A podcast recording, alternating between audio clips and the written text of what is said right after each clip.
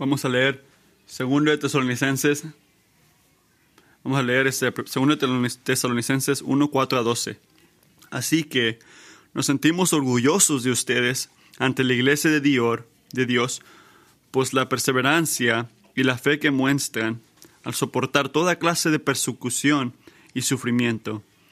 Todo esto prueba que el juicio de Dios es justo y por tanto Él los considera dignos de su reino, por el cual están sufriendo. Dios, que es justo, pagará con sufrimiento a quienes lo hacen sufrir a ustedes, y a ustedes que sufren les dará descanso, lo mismo que a nosotros. Esto sucederá cuando el Señor Jesús se manifieste desde el cielo entre llamas de fuego, con sus poderosos ángeles, para castigar a los que no reconocen a Dios ni obedecen el Evangelio de nuestro Señor Jesús. Ellos sufrirán el castigo de la destrucción eterna, lejos de la presencia del Señor y de la majestad de su poder. El día en que venga para ser glorificado por medio de sus santos y admirado por todos los que hayan creído, entre los cuales están ustedes, porque creyeron el testimonio que les dimos. Por eso oramos constantemente por ustedes, para que nuestro Dios los considere dignos de llamamiento que les ha hecho, y por su poder perfeccione toda disposición al bien y toda obra que realicen por la fe.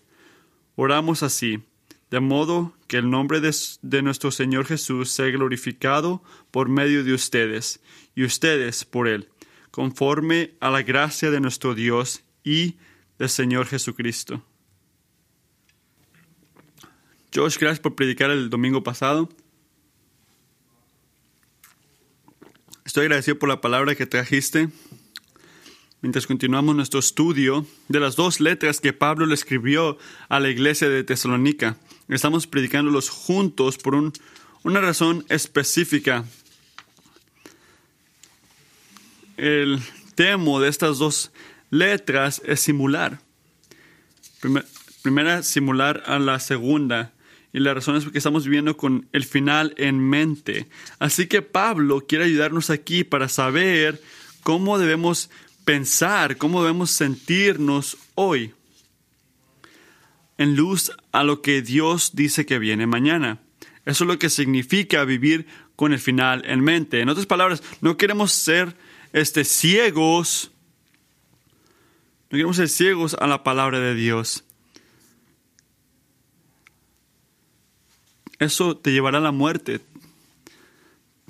Tenemos que ver el futuro para poder entender el futuro y poder aplicar lo que Dios nos dice. De eso se tratan estas letras. Y Pablo regresa a eso una y otra vez tesalonicenses tienen que vivir con el final en mente y lo hace por algunas razones diferentes, pero una es clara, es evidente al principio de la segunda letra, eh, primordialmente que Pablo aprendió, porque Timoteo fue a la iglesia de tesalonicenses, que los tesalonicenses, los jóvenes, descubrieron algo del cristianismo.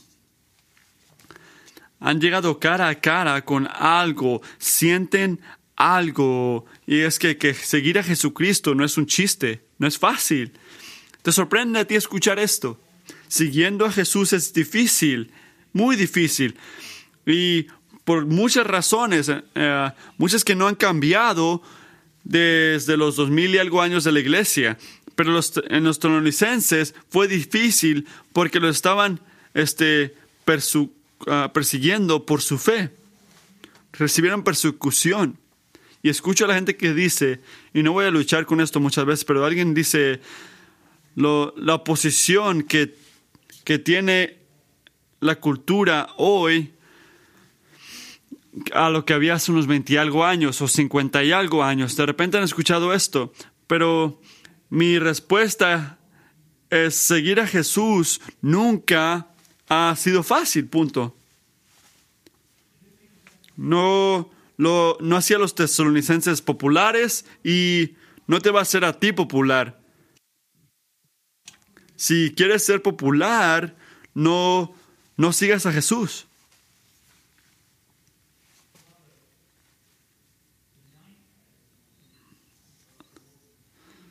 Así que uh, todas las cosas que dicen sobre Jesucristo, de repente estaban escondidas por la cultura cristiana en Estados Unidos en los mil, mil, 1950. Jesús tenía la autoridad como un creador. Y el retorno de Jesús este, nunca lo han recibido bien. ¿Pero por qué? Porque Jesús tiene, tiene una manera este, increíble de violar nuestras sensibilidades, nuestras cosas que no queremos que se toquen. Lo hace una y otra vez, nos cambia. Y el mundo lo odiaba a él porque cuando él caminaba al mundo. Así que no nos debe de sorprender cuando eliges seguir a Jesús y te hacen lo mismo a ti. En Juan 15, 18 dice, si el mundo te los odia, sepan que me ha odiado a mí antes, de odiar, antes que ustedes. Si ustedes fueran del mundo, el mundo amaría lo suyo. Pero como no son del mundo, sino que yo los escogí de entre el mundo, por eso el mundo los odia. Acuérdense de la palabra que yo les dije, un siervo no es mayor que su Señor. Si me persiguieron a mí, también los perseguirán ustedes. Dijo Jesús. Y tenía razón.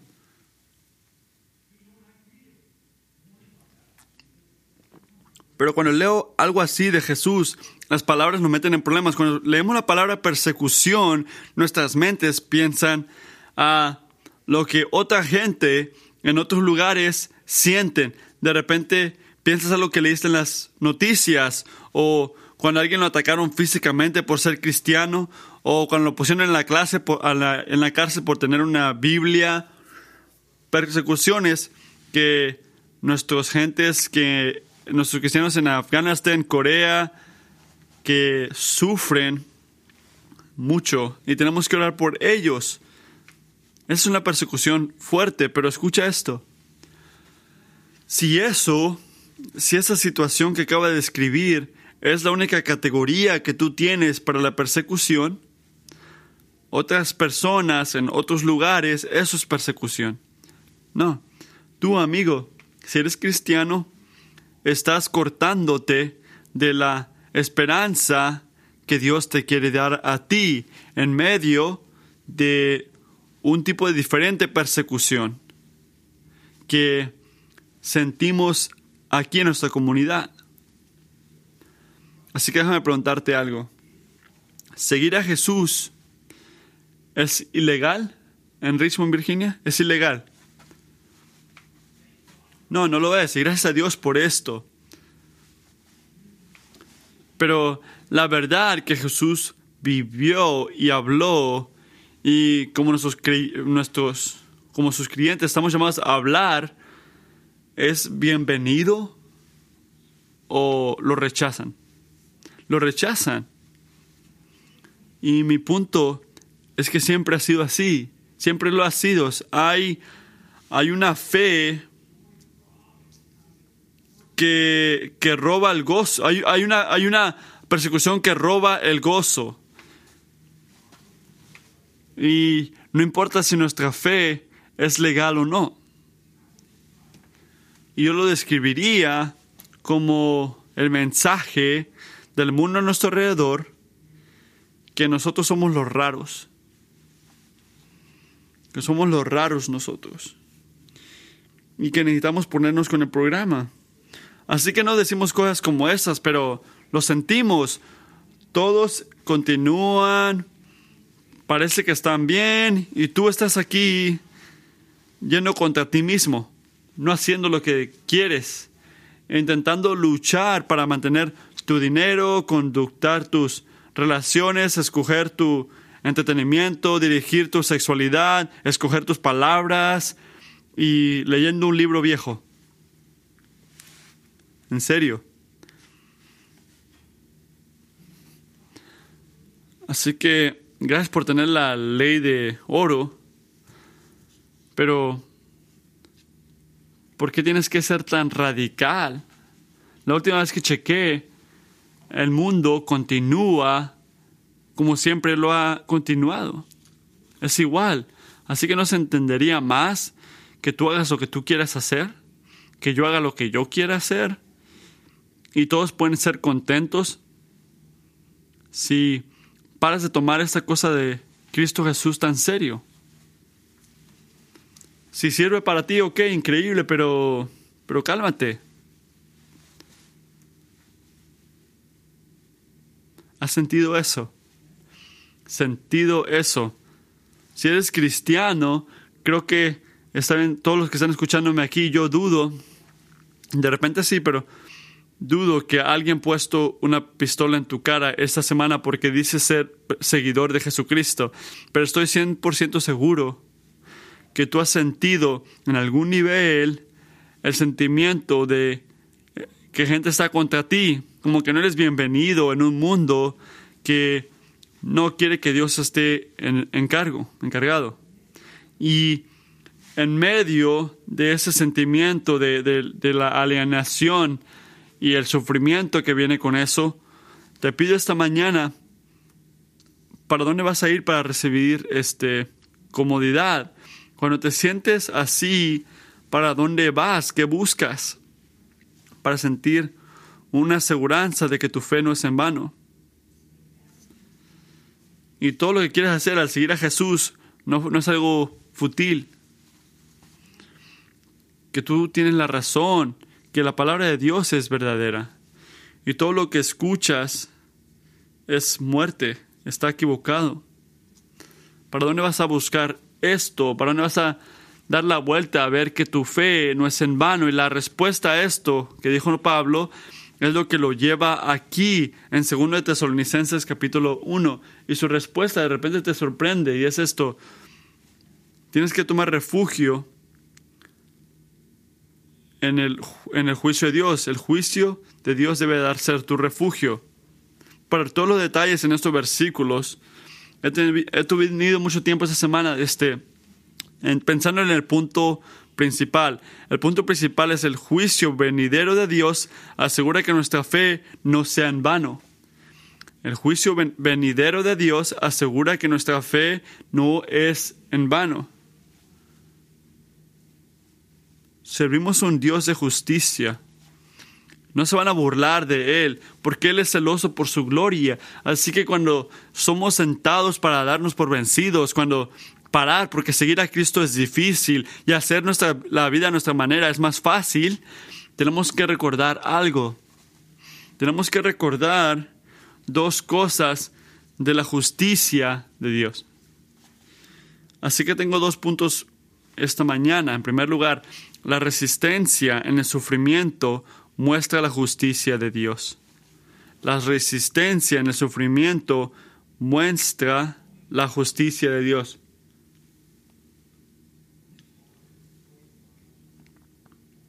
Miren el versículo 5. ¿Qué dice Pablo?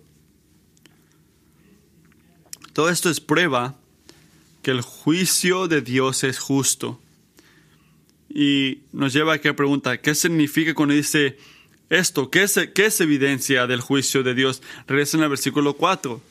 Así que nos sentimos orgullosos de ustedes ante la iglesia de Dios por la perseverancia y la fe que muestran a, a soportar toda clase de persecución y sufrimiento. Así que piensen en esto. ¿Cómo, cómo puede ser que la, la perseverancia perseverancia como es evidencia de el juicio de Dios.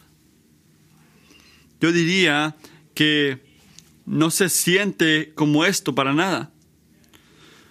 ¿Cómo se siente cuando estás sufriendo en el camino de obediencia de Jesús? Se siente como que algo ha ido mal, algo está mal, algo no está correcto aquí. Si Dios es verdadero y todo lo que ha prometido en su palabra es verdad, como que lo más que yo intento hacer o decir lo que Jesús me dice que diga o haga, lo más difícil que es mi matrimonio, lo más difícil que es ser padre, lo más que mi mamá piense que yo no la amo, lo más que la otra persona en mi equipo se distancian de, de mí. Como si, si tengo, tengo que cambiarme si quiero ser amigo. Mantenerme en el camino, seguir a Cristo Jesús, se siente como que te están dando en la cara y parándote otra vez diciendo, sí, por favor, dame otro. ¿A quién le gusta eso? Evidencia de la justicia de Dios. Yo lo amo, lo sigo amando y Él me trata como basura. Ella me trata como basura. Ellos me tratan así. ¿Dónde está el juicio ahí? Eso pensamos y sentimos. Amigo, cuando tú aguantas el sufrimiento por seguir a Jesús, al tú mantenerte fuerte, lo que Pablo dice en el versículo 4, en tu perseverancia, enseña algo. Piensa en esto, enseña, aclama fuertemente, demuestra que Dios está en tu lado. Y que porque Dios está en tu lado, su poder va a recibir la victoria. Así cuando estás este, perseverando, al seguir a Cristo, aunque sea difícil, toda la gracia que está obrando en tu vida, toda la ayuda que te está dando Dios para seguir, cuando sería más fácil darte por vencido y no seguir, esto le grita al mundo la, que la virtud continúa. Sí, es una bendición en avanzado del Señor Jesucristo.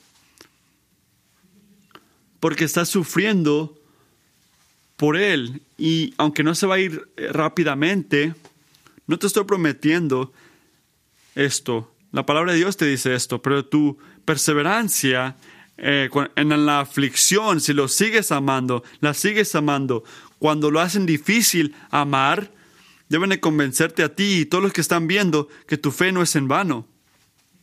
Piénsalo así. La perseverancia supernatural de un cristiano es una invasión de la justicia de Dios en el mundo de sufrimiento. Porque esa perseverancia que te da Dios es evidencia que el Señor te ve.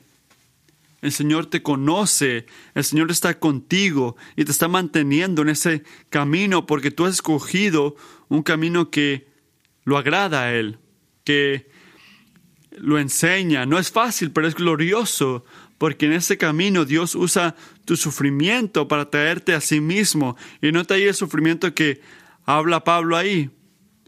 No es algo sin punto, no es fútil, tiene un propósito, uh, cumple algo en ti. Increíble y hermoso. Regresa al versículo 5. ¿Qué está haciendo? Dice, por el cual están, dice, todo esto prueba que el juicio de Dios es justo y por tanto Él considera dignos de su reino. E, eso es lo que hace, los hace dignos. Y al hacer esto, esto garantiza que vamos a llegar al reino de Dios al, perseverar en el sufrimiento. No, Dios no está en el cielo. Esto no, no le ocurre. No está en el cielo diciendo, ok, estoy viendo si perseveras y después voy a decidir si quiero, si quiero que estés en mi equipo. Eso no es el Señor, así no es como obra Él. La única manera que entramos al reino de Dios, la única manera que sentimos su, su presencia como hijos e hijas del Rey es al confiar en el trabajo de Jesucristo. Jesús nos trae al reino a través de su vida y muerte ya cantamos de esto esta mañana. No entramos nosotros por nuestras propias obras, sino en Jesús. Y todavía no se nos debe olvidar algo. Lo que confirma la autenticidad de nuestra fe es tu sufrimiento. ¿Pero por qué? Porque seguimos a un Salvador que sufrió. Piensa en esto si tú ah, piensas que estás siguiendo a Jesús, pero nunca sientes oposición o resistencia o aflicción como un resultado, es posible que no estás siguiendo a Jesús. De repente estás pensando que sí, pero has de estar siguiendo un Dios de tu propia imaginación que lo usas cuando te conviene. No estoy diciendo, por favor escúchame, no estoy diciendo que una vida que está libre de batallas grandes es necesaria digo que no es de Dios, si no estás sufriendo extremadamente, no pienso que no quiero que salgas de aquí pensando, "Oh, no, no estoy siguiendo a Jesucristo porque no estoy sufriendo grandemente." No, no es lo que estoy diciendo, pero lo que estoy diciendo que la verdad de lo que creemos o la gloria de la vida que hemos escogido como cristianos, el sufrimiento eh, confirma esto lo verifica, lo hace válido. Primero de Pedro vemos esto. Ah, amados, no se sorprendan del fuego de prueba que en medio de ustedes ha venido para probarlos, como si alguna cosa extraña estuviera pasando. Antes bien, en la medida que comparte los padecimientos de Cristo, regocíjense, para que también en la revelación de su gloria se regocijen con gran alegría. Si ustedes son insultados por el nombre de Cristo, dichosos son, pues el Espíritu de gloria y de Dios reposa sobre ustedes. En la aflicción es evidencia que Dios está obrando. Y también está afectando algo, que están confirmando que tú estás en el camino de Dios y está proclamando proclamando el, reino de Dios en el proceso. Tu sufrimiento está enseñando todas estas cosas. Pero no fallen este último punto en el versículo 5, que dice Pablo, por, por el cual están sufriendo, por el cual están sufriendo, hablando del reino de Dios, por el cual están sufriendo. Así que en otras palabras, cuando estás, cuando eres obediente en la aflicción, no estás sufriendo por, tu, por ti mismo nada más, como si el único beneficio es un sentimiento de aseguranza que Dios te siente que mereces tú estar ahí. También estás sufriendo por su, por él, perdón, para que seas, por lo, dice, así que cómo, cómo, cómo trabaja eso, cómo estamos sufriendo por el reino de Dios. ¿Cómo sufrimos por esto? Sufrimos por el reino en que nuestra obediencia declara, escucha esto, declara el gozo de conocer y seguir a Jesús, que supera el gozo de, eh, eh, el gozo de vivir una vida sin, sin aflicción. Seguir a Dios, aunque sea difícil, supera, es mejor que una vida sin problemas. Si escoges a Jesús y nunca te cuesta nada, pero si escoges a Jesús y la persona que vive contigo ve que sufres al no este, batallar con, eh, con tu, escoges batallar con la sexualidad y luchas ese pecado, esa persona puede ver que hay un cambio en ti, porque te está costando. Y ese sufrimiento y la burla que recibes a veces, gente te escucha, ¿cómo eres virgen todavía? Eso grita algo al mundo. Tu perseverancia en las situaciones grita algo al mundo y es que, que Jesús es mejor. Prefiero sufrir con, con Jesús que no tenerlo. Y lo grita en tu perseverancia.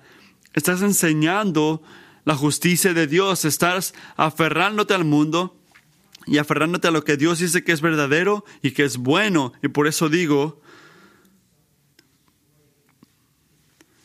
por eso digo, la resistencia en el sufrimiento muestra la justicia de Dios. Es versículo 5. Al punto número 2. no nada más enseña la justicia de Dios, pero el retorno de Jesús garantiza la justicia de Dios. En otras palabras, lo que enseñamos a través de nuestra perseverancia no, no tiene, no, no nada más está alrededor y nunca, no nada más está como que a la esquina y nunca va a llegar, no. Hay un día cuando la justicia de Dios se va a cumplir. Y puedo imaginarme los tesalonicenses escuchando esta letra. Recuerda, de repente se les leía a la mayoría, escuchando a Pablo decir, tomen fuerza, van bien. Es una evidencia de, la, de, que Dios está a tu lado, eres parte de su reino y ahora está, está enseñándose. Así que, tesalonicenses, vengan, hay que sufrir. No creo que ocurrió así. Porque todas esas promesas pueden darte fortaleza, pero hay unas cosas que no me has dicho, Pablo. Toda mi, mi aflicción, toda mi persecución va a terminar. Seguir a Jesús siempre va a ser difícil, siempre va a sufrir. Mi vida como un cristiano siempre va a ser más difícil de una persona que no es creyente y lo que Pablo dice, empezando en el versículo 6, no, no es así. No es así. La justicia de Dios que enseñamos en nuestra obediencia es un principio, es una idea que esperamos que la historia que la historia como que se, cambie. No, hay, hay un punto en el tiempo, un día escogido en la historia, cuando la justicia de Dios va a pasar y se va a cumplir. En otras palabras, la justicia de Dios tiene un final, tiene un punto final. Hay un día, que lo que, dice Pablo, todos los que están afligiendo a la gente van a, van a sufrir dice, a ustedes que sufren les darán descanso, lo mismo a nosotros. Así que Pablo da tres puntos sobre esta realidad. Para intentar decir todo lo que está aquí, consideren esto. El juicio de Dios es personal. Es personal. Nota que Pablo no dice, esos que, que te hacen mal van a, van a sufrir. Por si como que cosas van a cambiar y, el mundo va a dar vuelta y todo lo que te han hecho a ti se lo harán a ellos. No dice eso, lo que él dice es esto. Mire el versículo 6. Dios que es justo, Dios lo considera justo. Pagar con sufrimiento a quienes los hacen sufrir a ustedes. Y a ustedes que sufren les dará descanso. Así que, ¿quién va a pagar y quién va a dar? Dios. Dios es justo, pagará con sufrimiento a quienes los hacen sufrir. No puede ser más personal. ¿Qué dice Pablo? Cristiano, tu enemigo es el enemigo de Dios. Y se lo está tomando en su propia mano hasta darle a, tus enemigos lo que ellos, merecen y a ti lo que tú mereces. Y cuando consideramos esto, debemos orar, Señor, danos humildad de poder dejar que tú seas Dios y parar de hacer tu trabajo. ¿Qué quiero decir con eso? Creo que es muy tentador intentar darle a la persona que nos lastiman una probadita de lo que nos hacen sentir a nosotros. Yo soy cristiano, así que no te voy a dar una probada grande, pero te voy a dejar sentir lo que me hiciste sentir al tomar la situación a mis propias manos. O voy a demandarte con el gobierno. Ahora escucha, las autoridades, cuando obran en temor de Dios, las establece Dios y lo que hacen es un regalo cuando lo usan por lo bien, pero nuestra esperanza por justicia no está en las manos de lo legal, del sistema legal, o una ley humana, aunque es bueno y correcto de, beneficiar de esto y poder pedir que me, mejore, nuestra esperanza está en el Señor. Cristiano, Él es tu defendedor. Él te mantendrá. No esperes en la esperanza del hombre, espera en la esperanza de Dios. Confía en Él, que Él va a traer justicia, porque Él personalmente va a garantizar que su juicio se cumpla, su, su juicio es personal, es, es íntimo y no es no es, no es como accidental, lo hace con propósito. Él personalmente va, va, a pagar con sufrimiento a quienes lo hacen sufrir a ustedes. Y ustedes que sufren les dará descanso. Lo mismo a nosotros. Esta es buena noticia cuando estás sufriendo en el camino de obediencia a Jesucristo, porque significa que el maligno no va a tener la victoria, Dios va a tener la victoria. Tu sufrimiento no va a ser para siempre, porque su justicia llegará personalmente y se cumplirá. La otra cosa que dice Pablo, así que el juicio de Dios es personal, el juicio de Dios se cumple en el futuro. Y yo pienso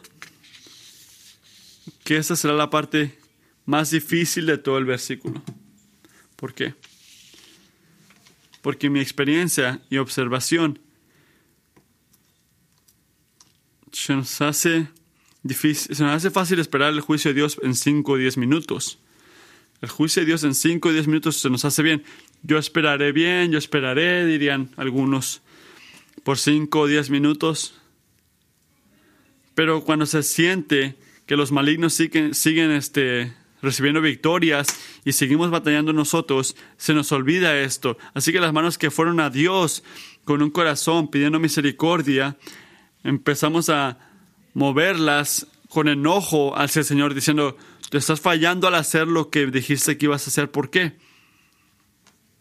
¿Cuál es el problema con esto? El problema es que se nos ha olvidado que Dios no, no se mueve al tiempo que nosotros pensamos que es el mejor. ¿Quién sería Dios en esa situación? Tú. Dios nos dice que confiemos en Él y que esperemos el tiempo de justicia, que Él dice que es mejor. Segundo de Pedro, el Señor no se tarda en cumplir su promesa, según algunos entienden la tardeza, sino que es paciente para con ustedes, no queriendo que nadie parezca, perezca, sino que todos vengan al arrepentimiento. Así que cuando se cumplirá la voluntad de Dios. Mira el versículo 7. Dice, esto sucederá cuando el Señor Jesús se manifieste desde el cielo entre llamas de fuego con sus poderosos ángeles para castigar a los que no reconocen a Dios ni obedecen el Evangelio. Así que el fuego en la Biblia enseña la presencia de Dios, la pureza de Dios, que destruye todos los que en arrogancia se ponen contra Él. Y eso es exactamente lo que Jesús va a hacer cuando regrese. Mira el versículo 8. Ellos sufrirán el castigo de la destrucción eterna. Lejos de la presencia del Señor y de la majestad de su poder. va a castigarlos. ¿Y cuál es ese grupo? Es la gente que no conocen a Dios, en que escogieron y no creer y confiar en Él como al, presentarse en Cristo Jesús. Así que en otras palabras, no son cristianos. Y Pablo nos está diciendo en el versículo 8 que no puedes conocer a Dios si no conoces a Jesús. Así que cuando estoy, teniendo una conversación con una persona que acaba de conocer en un hotel o lo que sea, hablando de, de cosas, y ellos dicen, ¿sabes qué? Yo digo, soy pastor, y ellos dicen, bueno, hay muchas maneras para llegar a Dios. Ah, yo digo que, Pablo dice que, no, no lo hay. No lo hay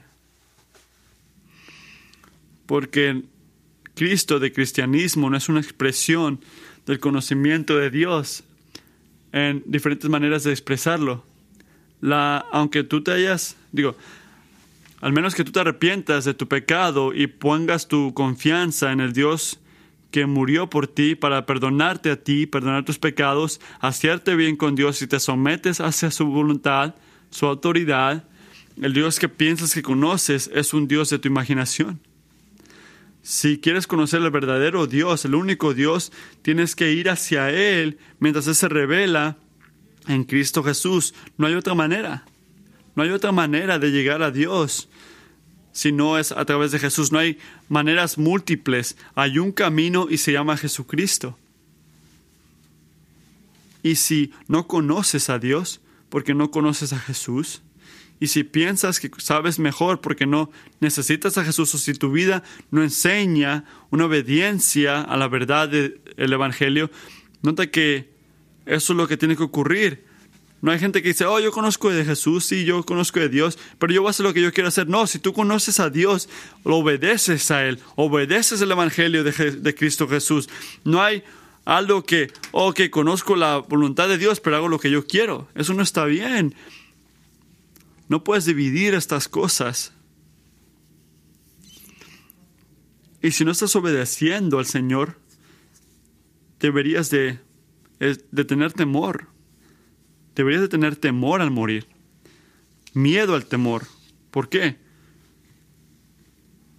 Porque después de ese día ya va a ser muy tarde. Ya va a ser muy tarde porque el juicio de Dios no nada más es personal o se cumplirá en el futuro, es eternal. El juicio de Dios es eternal. El versículo 9. Ellos sufrirán el castigo de la destrucción eterna, lejos de la presencia del Señor y de la majestad de su poder. ¿Qué dice eso? Que lo que tú escojas hacer con Jesús no es nada más algo intelectual o una preferencia religiosa. Es un problema moral. Si tú fallas al someterte a su autoridad, mereces un castigo. ¿Por qué? Porque Dios nos creó. Y como sus criaturas, tenemos que rendirle cuentas a Él. Moralmente. Esa es la fundación del mundo cristiano. Somos criaturas, no somos dueños de nosotros mismos. Y, tenemos que rendirle cuenta a Dios por la vida que nos ha dado. Así que ese, en ese juicio, todos los que... ¿Cómo se va a ver ese, ese juicio? ¿Qué dice Pablo? Versículo 9. Dice que va a ser destrucción eterna. Es lo contrario a la vida eterna que Dios nos da en Cristo Jesús. Y ese versículo nos recuerda que si, si mueres separado de Dios, no vas a desaparecer, no vas a, no vas a ser como destruido, no, vas a despertarte al terror de un sufrimiento eterno bajo la ira de Dios, sufrimiento eterno y anticipando ese juicio, el profeta en Isaías 66 dijo esto. Y cuando salgan, verán los, verán los cadáveres de los hombres que se rebelaron contra mí, porque su gusano no morirá, ni su fuego se apagará, y serán el horror de toda la humanidad. El infierno no es un chiste. No es un chiste. No es una manera de espantarte. Es una consecuencia de la justicia de Dios. Dios no puede ser justo si el infierno no lo es. Así de simple.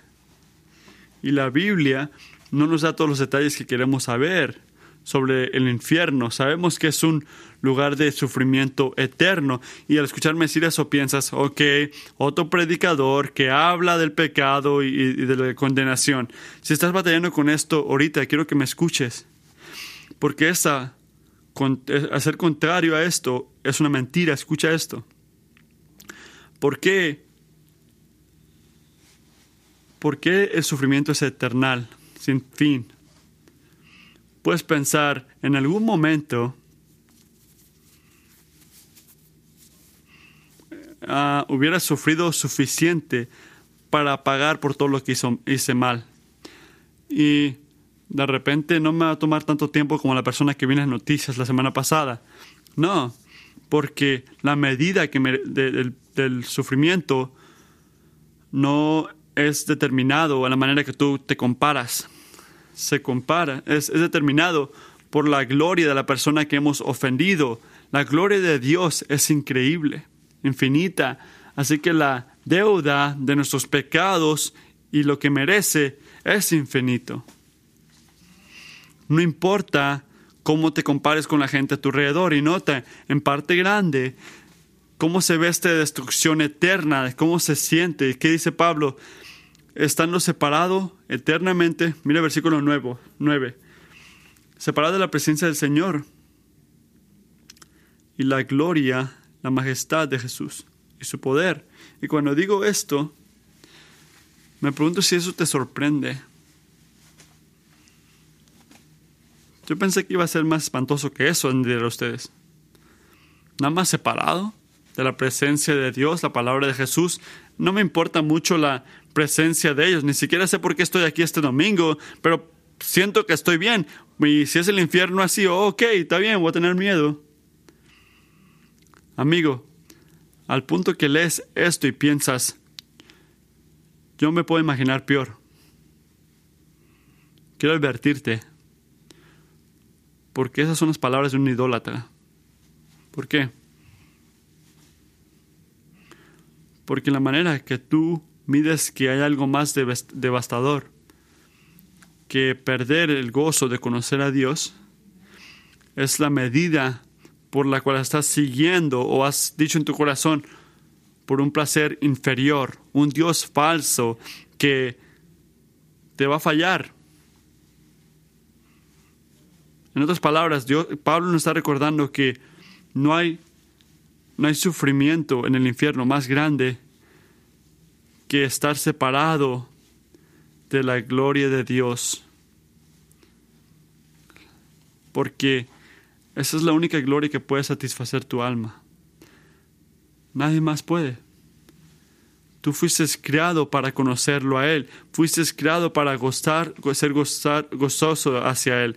Cualquier otro placer en este mundo falla o queda corto comparado con Él. Así que no destruyas tu alma al ir contra lo que, este, lo que es perfecto.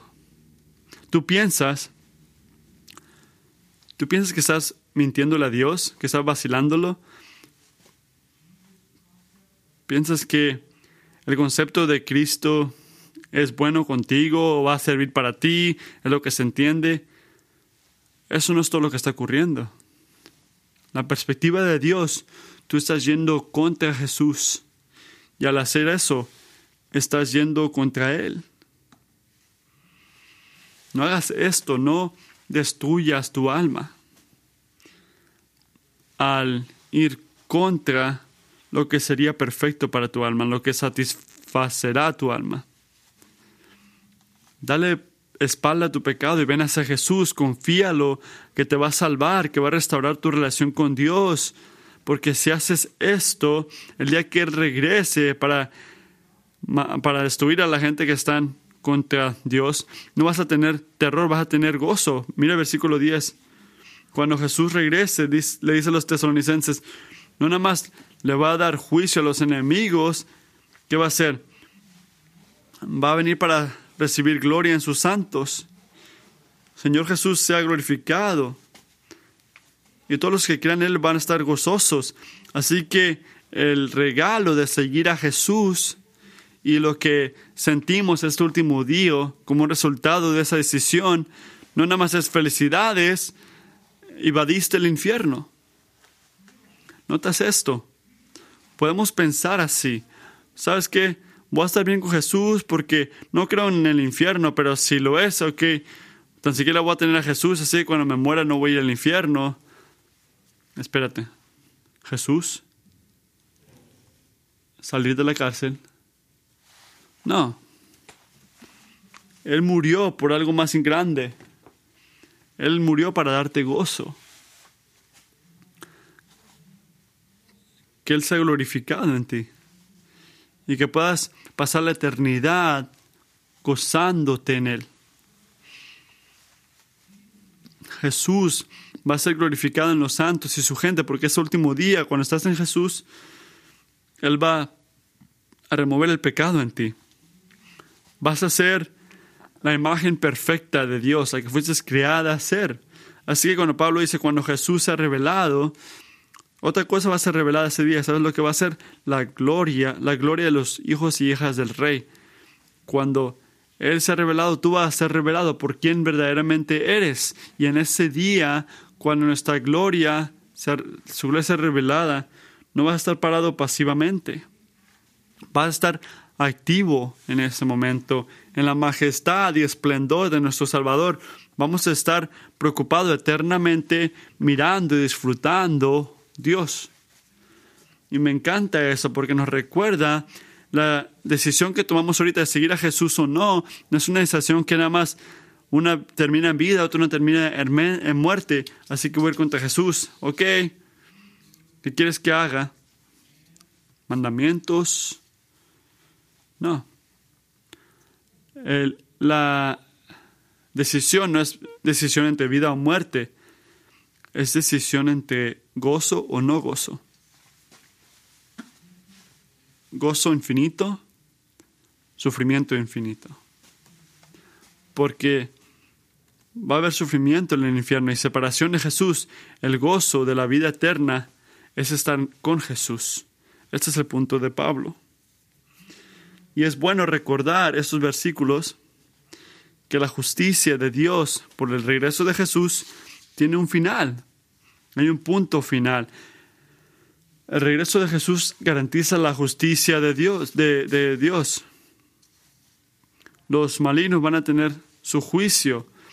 Lo que le dice a los malignos y a los virtuosos, eso asegura que tu fe no es en vano. voy a concluir con esto. Has de haber notado que no pasamos tiempo en el versículo 11 y 12. Digo que nuestra fe no es en vano, porque solo a través de la fe y confiar en Jesús, en este momento, que puedes estar asegurado de la vida eterna en Jesús, en el día que regrese Dios. Y eso es lo que dice Pablo en el versículo 10, la necesidad de creer el testimonio de Jesucristo. Y todavía, nota esto, todavía nota esto, su confianza para los tesalonicenses y su futuro, en, contrario a la destrucción de sus enemigos, no es la fortaleza de su fe, es que es el poder de Dios de mantenerlos fieles hasta el final. ¿Qué dice en el versículo 11?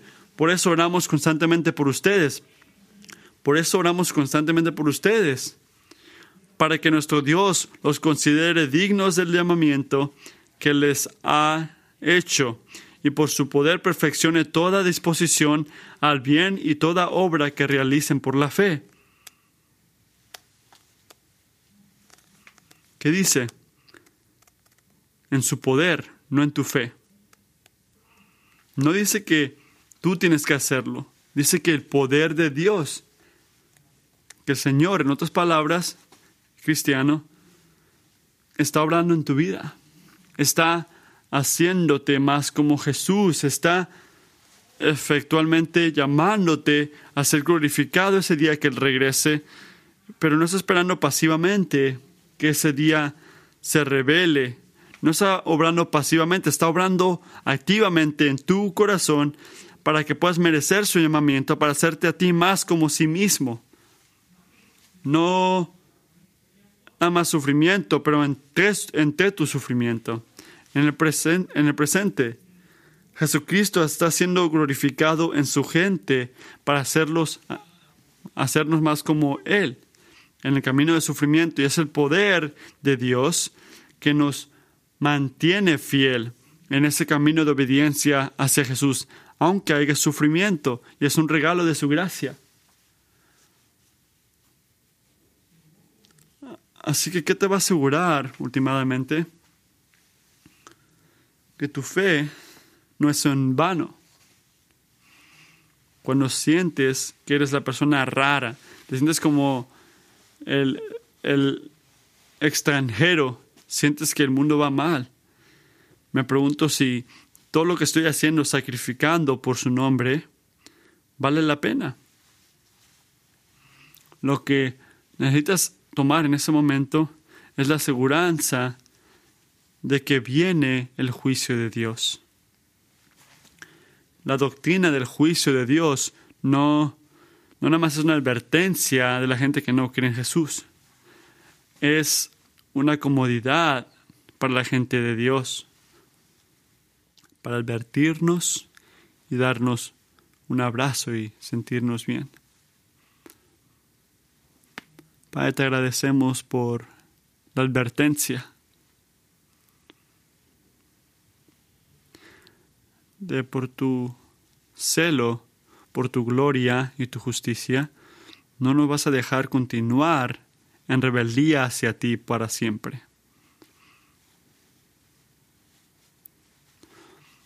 Vas a castigar por el resto de la eternidad si no se arrodillan hacia ti en este mundo. Gracias por amarnos lo suficiente para ser honestos sobre esto, para advertirnos. Y Padre, te agradezco en esta advertencia que tú, que tú tienes una alternativa para no ser destruidos. Tú ofreces, nos ofreces en Cristo Jesús si nos arrodillamos hacia Él, someternos a su autoridad, el regalo de la vida eterna, el gozo de ser glorificados en ti y viendo tu majestad y tu hermosura para siempre. Padre, te pido esta mañana que, que mientras escuchamos esta palabra profética, que nadie que diga, no me gusta la primera opción, así que voy a esperar recibir la segunda. Padre, protégenos de esto. Es una esperanza fútil, porque tú nos has dicho claramente, Señor, que es a través de fe en Cristo Jesús que tenemos aseguranza de eternidad. Así que oro esta mañana por todo hombre, mujer en este cuarto que piensan que están mintiéndote a ti o que están haciendo algo que no puedes ver y tienen temor de escoger seguirte a ti porque no, pueden, no piensan que pueden, piensan que es muy difícil. Te pido, Señor, que tú los guíes al arrepentimiento en este momento con una promesa de que es tu poder que va a cumplir todo resultado para tu bien y cada cosa para tu gloria. Gracias por poder que viene de arriba, que sostiene y protege y obra y saca fe en Cristo Jesús. Y te pedimos que en tu espíritu nos des eso que nos protejas de asumir que porque venimos el domingo, que hemos experimentado ese poder, que sentimos ese poder. Y te pedimos, Señor, que donde nos has dado aseguranza que en verdad estamos siguiendo a ti, Jesús, que en toda aflicción y sufrimiento que sentimos como un resultado en ese camino de obediencia, que cuando, su, cuando haya sufrimiento, y podemos reconocer y recordar que esa aseguranza, ese, ese sufrimiento, perdón, es una señal, una prueba que tu justicia se va a cumplir. Danos esta comodidad, este gozo. En nombre de Jesús, amén.